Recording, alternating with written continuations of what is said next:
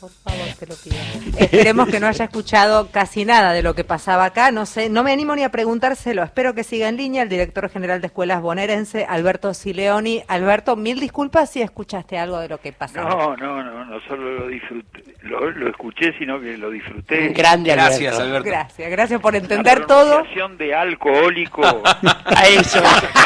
Hay gente que Maestro. tenemos que mandarte Se de nota, nuevo, se Alberto, nota, para que- Alberto, que... sos docente porque ves con una piedad y Sí, una mirada sí. tan constructiva lo que pasa, que está muy bien. Ya te lo envolvemos para regalo, Alberto, y te lo llevamos para allá, te pido. Eh, a ver, hablemos un poquito de lo que está sucediendo en provincia, la enorme provincia de Buenos Aires, con la enorme eh, eh, diferencias de situaciones que pueden darse de acuerdo a donde uno mire. Eh, lo cierto es que la data que tenemos aquí que es que hay 21.000 instituciones en provincia que están en este momento con clases suspendidas. ¿Es correcto este dato, Alberto?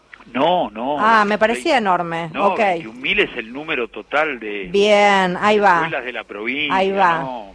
Ahí va. Bien, ¿cuántas son las, pro- las No, escuelas hay entonces? Hay un número, Federica, que, que oscila, que, que ayer fue de 50 a 60, este, hoy puede ser un poco más, eh, no son todos los días las mismas, son en general eh, las escuelas más grandes, nosotros tenemos eh, 750 escuelas con más de, de 700 estudiantes, ahí hay más problemas, tenemos dos mil y pico de escuelas con menos de 30 estudiantes, entonces eh, en el interior con, con escuelas de menos estudiantes no, no es tanto el problema, el problema es un problema más centrado en las zonas más pobladas, por supuesto. Eh, los directores tienen la potestad de, de advertir si, si ese, ese clima tan, tan severo da para que se suspendan las clases. O sea, un poco queda criterio del directivo de la escuela de acuerdo al contexto, porque hablábamos justamente de esto, Alberto, de nada, lo que puede ser una escuela rural con un contexto a una escuela en un contexto urbano donde a lo mejor hay además corte de luz. Es recontra distinta la problemática. Por supuesto, y puede ser eh, también que, puede ser no, es que hay más suspensión de clases a la tarde que a la mañana, puede haber una escuela de muchos alumnos que a la mañana este, se refresquen y entonces ese tanque de agua puede tener más dificultades a la tarde. Eh, por supuesto hemos enviado un comunicado que dice lo que cualquiera de nosotros puede puede suponer mantener el aula ventilada, generar intervalos para que se vayan a lavar las manos, recomendar ropa holgada. Por supuesto, la gran mayoría ha suspendido las clases de educación física, no exponer a los pibes eh, entre 10 y 16 horas a, al sol, si tenés un patio interesante o algún lugar interesante sombreado, podés ir a dar clases allí. La verdad que eso no hace falta que, que lo digamos desde La Plata como para que las escuelas entiendan que, que estas cosas se pueden hacer. Sí, hay, no, cuestiones no hemos de tenido hasta ahora situaciones más más más graves de, de, de, de- de algún chico con, con algún golpe de calor, fiebre y ese tipo de cosas. Así que la verdad que no vamos a tomar una decisión general porque, miren, ayer a las 3 de la tarde en La Plata hacía 30 grados, en Bahía Blanca 24 y en San Nicolás 34. Oh. Entonces, eh, la verdad que con un sistema educativo tan, tan grande y tan extenso, eh, la verdad que en la provincia hay una gran tradición de, de tomar decisiones más locales, ¿no? Alberto, eh, Mario Giorgi, ¿cómo ¿Qué va? tal, Mario? Eh, estaba pensando que eh, con el cambio climático, aunque parezca mentira, esta zona del, del país eh, se ha tropicalizado. ¿Esto generará algún tipo de negociación nueva a futuro para este, la cuestión de infraestructura de las escuelas? Mira, por algunas cuestiones que más tienen que ver con la problemática del gas que ha sufrido esta provincia hace unos años, que, todos recordamos, las nuevas escuelas que estamos haciendo, que son muchas por otra parte, eh, vienen con eh, un sistema de eh, refrigeración y de, y de calefacción eléctrico, o sea, equipos eh, frío-calor, dejamos atrás el gas, tenemos eh, para eso que hacer conexiones específicas para la escuela, porque en general la, provisión de electricidad normal no, no da. Este, estamos distribuyendo desde hace seis meses recursos para los consejos escolares, para todo lo que es eh, limpieza de tanques, desagote de pozos, compra de agua.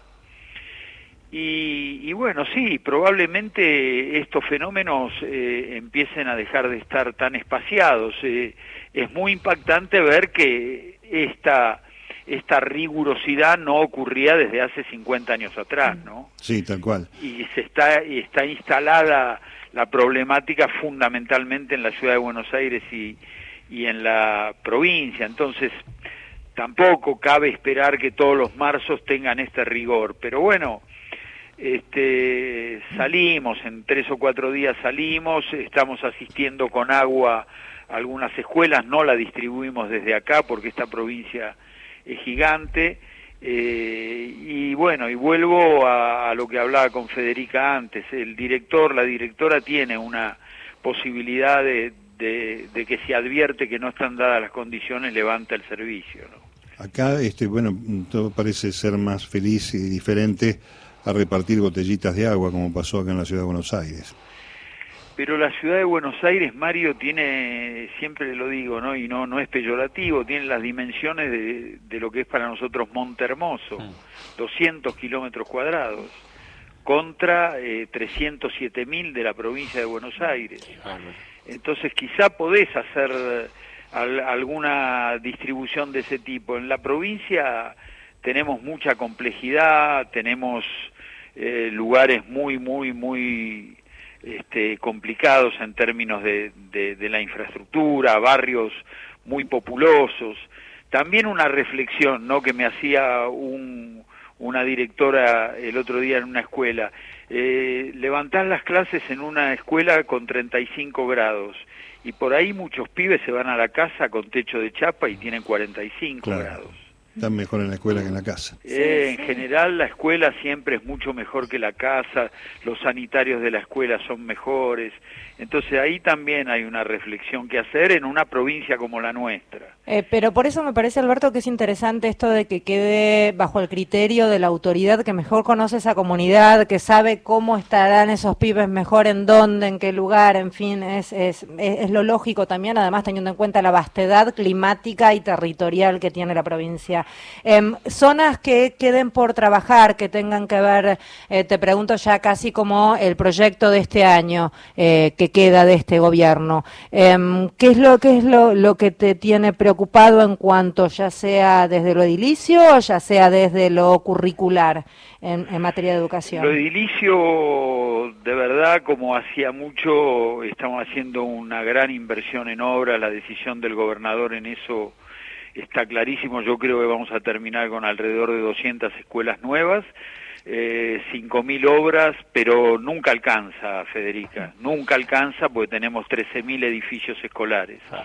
Y el otro aspecto que, que es tan significativo o más que, que el anterior es eh, tenemos que seguir trabajando para que los chicos aprendan más. Eh, y en eso estamos trabajando con el Ministerio de Nación, incrementando las horas en el nivel primario, el 70% de nuestras escuelas primarias van a tener eh, más horas que la jornada simple y las vamos a destinar a lengua, matemática, yo diría la materialidad que tiene que ver con docentes bien pagos, escuelas más dignas, eso tenemos que seguir trabajando y hemos hecho un gran esfuerzo. Y el otro aspecto que es eh, el que le exige la sociedad a la escuela, mejores aprendizajes y eso es para este año y para los que vienen. Eh, gracias, Alberto, por hablar con nosotros. A ustedes, gracias. A ver, espera, Jorge Dorio quiere meter ahí algún bocadillo. Sí. Alberto, querido, ¿cómo estás? Este, ¿Qué tal, Jorge? Este, he tenido el placer de trabajar contigo y por eso me permito esta pregunta por una apuesta que hice con unos amigos. Recuerdo que tenías un segundo nombre hiperclásico. ¿Es verdad esto? Estanislao. Ah, Estanislao, ahí estaba. No, yo que mira, me daba alguna vergüenza cuando era chico, pero ahora me amigué con, con, con ese nombre. Está muy bien, querido amigo. Bueno, un, abrazo, muy grande, ¿eh? a todos, muchas Muchísimas gracias. gracias. Abrazo. Gracias por la nota. Eh, charlaba Alberto Estanislao Sileoni con nosotros, director general de Escuelas Bonaerenses.